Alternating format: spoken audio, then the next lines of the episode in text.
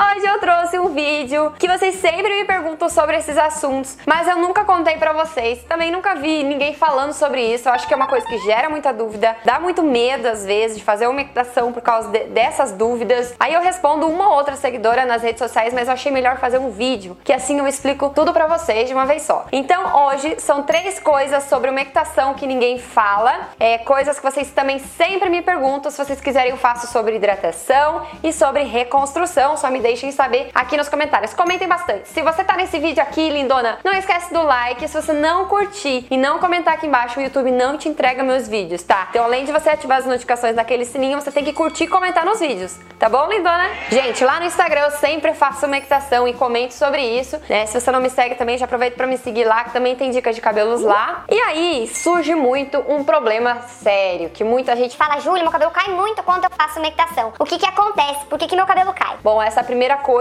e eu acho que a dúvida mais frequente que eu recebo é assim: meu cabelo cai mais quando ele está sujo. Sabe quando o couro cabeludo tá bem oleoso, tá bem dolorido? Ele cai muito mais na hora da umectação, porque é normal. Nós temos três fases do crescimento do cabelo, tá? Anágena, telógena e a catágena. Essas três fases são diferentes e a gente tem uma, uma fase onde o nosso cabelo cai, né? Que ele está somente preso no couro cabeludo. Então ele já desprendeu do bulbo capilar, ele somente está preso no couro cabeludo. Então qualquer movimento que você faça, esses cabelos vão cair. Só que durante o dia você penteia, cai cabelo, você passa a mão, cai cabelo, você toma banho, cai um pouquinho no ralo, você seca o cabelo, cai um pouquinho na toalha, você penteia o cabelo, cai um pouquinho na escova. E aí, como são distribuídos no dia, no dia inteiro esses cabelos, você não percebe tanto. Aí quando você vai fazer uma equitação, que você vai passar um óleo no seu couro cabeludo, você vai fazer massagem estimulante, você sente na hora da aplicação do óleo seus cabelos saindo na mão, porque é a queda por tração. Não é que você tá arrancando mais cabelos do seu couro cabeludo, tá? Então não se preocupe, lindona, seu cabelo não está caindo mais por conta da umectação, tá? É porque ele tinha que cair mesmo, então continue fazendo sem medo e o correto é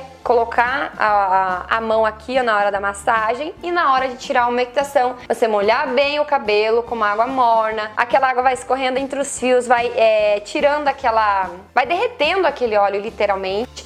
E aí você tira o óleo com mais facilidade. Depois você vai pro shampoo, tá? Não chega já direto com o shampoo na cabeça, tá bom? Vai tirando devagarinho, você vai sentir menos essa, essa queda aí, tá bom? Outra coisa que ninguém fala é que os óleos vegetais, nem eu falo, né, gente, mas eu fiz um vídeo aqui no canal sobre os óleos certos para cada tipo de cabelo. Quando você usa o óleo certo para cabelos oleosos, seu cabelo não fica mais oleoso, você tem ação adstringente, tonificante no couro cabeludo, e aí você vai controlar a caspa, a queda, a seborréia, tudo isso no cabelo oleoso, tá? Que tem uma tendência maior a ter a queda, né? Por conta dessa oleosidade. Usando os óleos certos, você tem um efeito melhor. Então tem sim o óleo certo para cada tipo de cabelo. Óleo para cabelos ressecados, secos e ressecados, óleo para cabelos oleosos, óleo para cabelos é, cacheados para ajudar a definir, definir, melhor os cachos. Eu vou deixar esse, esse vídeo para vocês aqui embaixo assistirem. Depois desse vídeo você vai para lá e também já aproveita para assistir a nossa playlist de crescimento capilar, pra você ficar com o cabelão rapuzel, tá? Eu vou deixar o link aqui embaixo para você também. Bom, a gente fala muito em nutriente, nutriente, vitaminas e vitaminas pro cabelo, né, que os olhos têm. Mas quando eu falo isso, lindona, coloca na sua cabeça que esses nutrientes e essas vitaminas têm que ser aplicadas no couro cabeludo. Por isso que a umectação a gente faz no cabelo inteiro. No fio, o que, que o óleo tem o poder de fazer? Alinhamento, é, dá brilho pro cabelo por conta desse alinhamento, selagem da cutícula, por isso que faz o cabelo ficar mais brilhoso. Ele fica entre a camada ali do, do cabelo, é, na, é, protegendo o fio. Então, quando você tira o excesso do óleo com o shampoo e condicionador, parte do óleo fica na cutícula do fio. Senão a gente não sentiria aquele efeito depois da umectação, sabe aquele efeito de cabelo mais alinhado, mais gostoso ao toque. Então esses são os efeitos da umectação no cabelo. Para quem não sabe o que é umectação, gente, é você passar o óleo puro no cabelo, deixar agindo uma, duas, três horas, depois lavar ele normalmente, tá? É, muita gente pensa que o cabelo vai absorver a vitamina E, vai absorver a vitamina K, mas quando eu falar isso, gente, ah, esse óleo é rico em vitamina E, que estimula o crescimento do cabelo, é rico em vitamina K. Sempre pense em aplicar no couro cabeludo, porque no couro cabeludo a gente vai absorver aqui os nutrientes, que a nossa pele, ela é viva, então a gente absorve absorve pelos folículos todas essas vitaminas, tá? Proteínas, tudo, antioxidantes, tudo que, o, que os óleos têm a oferecer, a gente consegue absorver no couro cabeludo. No fio, a gente tem outros benefícios, por isso que a gente passa no, no fio. Ah,